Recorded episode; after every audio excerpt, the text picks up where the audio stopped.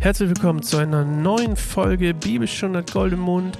Ich bin immer noch Sascha und wir lesen heute die Heilung eines besessenen Knaben. Das ist Markus 9, 14, 29.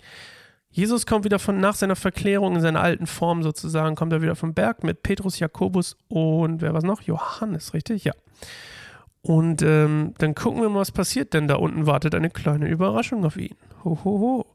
So, als sie zu den anderen Jüngern zurückkamen, waren diese von einer großen Menschenmenge umringt, darunter einige Schliff Schriftgelehrte, die ein Streitgespräch mit ihnen führten. Sobald die Menge Jesus sah, geriet sie in große Erregung. Alle liefen zu ihm hin und begrüßten ihn. Worüber streitet ihr euch denn? fragte er. Einer aus der Menge antwortete, Meister, ich bin mit meinem Sohn gekommen, ich wollte mit ihm zu dir, weil er einen stummen Geist hat. Wo immer dieser ihn packt, wirft er ihn zu Boden. Dem Jungen tritt Schaum vor den Mund, er knirscht mit den Zähnen und wird ganz starr. Ich habe deine Jünger gebeten, den Geist auszutreiben, doch sie konnten es nicht. Was seid ihr nur für eine ungläubige Generation, sagte Jesus zu ihnen. Wie lange soll ich noch bei euch sein? Wie lange soll ich euch noch ertragen? Bringt den Jungen zu mir. Man brachte ihn, äh, man brachte ihn, sowie der Geist Jesus, oh, ich kann nicht mehr lesen. Man brachte ihn, und sowie der Geist Jesus erblickte, riss er den Jungen hin und her, so dass dieser hinfiel und sich mit Schaum vor dem Mund auf den Boden wälzte. Wie lange geht das schon mit ihm? fragte Jesus den Vater des Jungen. Von klein auf, antwortete der Mann. Oft hat der Geist ihn sogar ins Feuer oder ins Wasser geworfen, um ihn umzubringen. Doch wenn es dir möglich ist, etwas zu tun, dann hab Erbarmen mit uns und hilf uns. Wenn es dir möglich ist, sagst du, entgegnete Jesus. Für den, der glaubt, ist alles möglich. Da rief der Vater des Jungen, ich glaube, hilf mir heraus aus meinem Unglauben. Als Jesus sah, dass immer mehr Leute zusammenliefen, trat er dem bösen Geist mit Macht entgegen. Du stummer und tauber Geist, sagte er, ich befehle dir, verlass diesen Jungen sofort und geh nicht wieder in ihn hinein. Da schrie der Geist auf, riss den Jungen heftig hin und her und verließ ihn. Der Junge blieb regungslos liegen, so dass die meisten dachten, er sei tot. Doch Jesus ergriff ihn bei der Hand, um ihn aufzurichten. Da stand der Junge auf. Als Jesus ins Haus gegangen war und seine Jünger mit ihm alleine waren, fragten sie ihn, warum konnten denn wir den Geist nicht austreiben?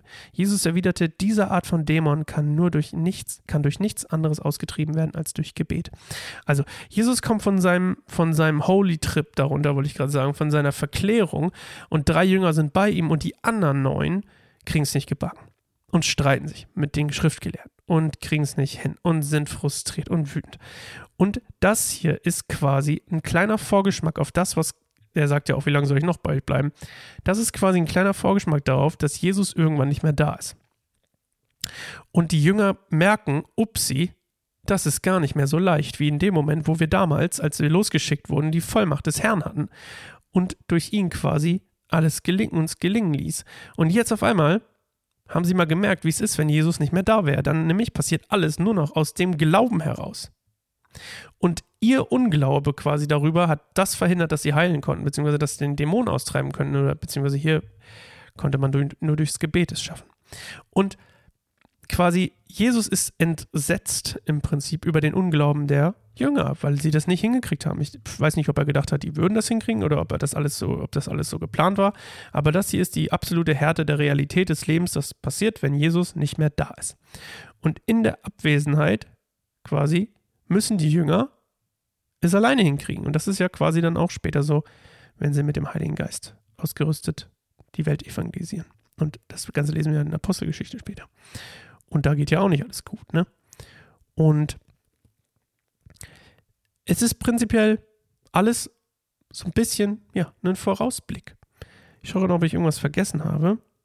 Ähm, nö. Außer, dass ich noch spannend fand, dass der Vater quasi im Glauben an Jesus dort seinen Sohn hinbringt und dann aber ein bisschen vielleicht durch das Versagen der Jünger angefangen hat zu zweifeln, ob das überhaupt möglich ist. Weil er fragt ja Jesus, hey, wenn es möglich ist, könntest du. Also es ist ja, das spricht ja von Zweifeln. Das heißt, der Unglaube der Jünger und das daraus folgende Versagen der Jünger hat dem Vater Zweifel über seinen Glauben gebracht. Hm. Spannend. Wir sehen uns morgen wieder zu einer neuen Folge Bücher Goldemond. Macht's gut. Tschüssikowski.